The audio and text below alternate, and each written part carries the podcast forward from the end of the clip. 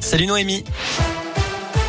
Salut Cyril, salut à tous. Et on commence tout de suite avec un point sur le trafic. Pour l'instant, pas de grosses difficultés dans la région. Vous roulez plutôt bien. À la une, faut-il abaisser justement la vitesse à 30 km heure dans toutes les grandes villes? C'est la question du jour sur radoscope.com. Alors qu'il va falloir lever le pied si vous vous rendez à Lyon. La ville est passée aujourd'hui en zone 30. Seuls quelques axes restent limités à 50 km heure. Objectif, apaiser notamment les centres-villes avec moins de bruit et plus de sécurité.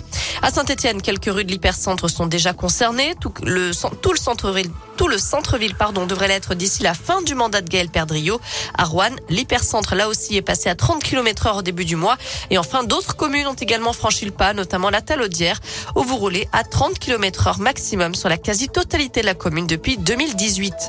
Ils ont laissé les camions au dépôt, les poubelles s'entassent, les éboueurs sont en grève à Saint-Etienne. Depuis hier, ils réclament notamment une prime Covid de 1000 euros, une augmentation des salaires et une amélioration des conditions de travail. Un mouvement reconductible qui pourrait s'étendre à Firmini, selon le syndicat UNSA. Les négociations avec les métropoles n'ont rien donné.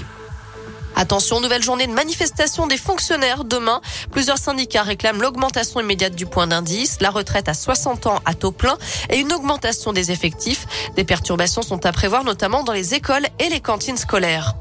Certains ont cru à un incendie. Rassurez-vous, les flammes aperçues hier soir dans le ciel de Bourg et de Viria, dans l'Ain, euh, provenaient simplement d'une torchère de la raffinerie totale. Selon le progrès, des opérations de brûlage de gaz ont été nécessaires afin de procéder à des travaux d'inspection.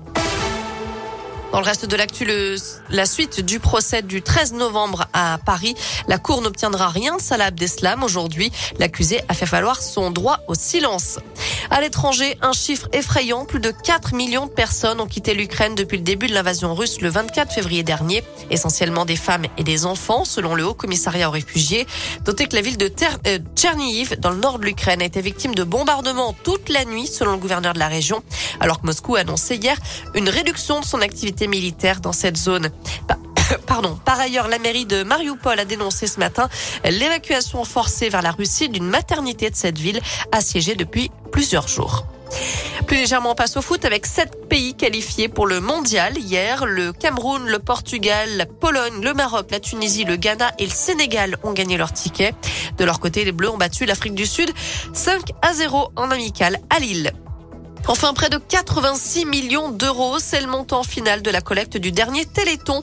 Un chiffre en hausse de près de 9 millions d'euros par rapport à l'année précédente. Rendez-vous les 2 et 3 décembre prochains pour l'édition 2022. Voilà pour les news. Côté météo cet après-midi, une alternance de nuages et d'éclaircies. Des averses sont au programme également. Plutôt en fin de journée, les températures ne dépassent pas la barre des 15 degrés aujourd'hui.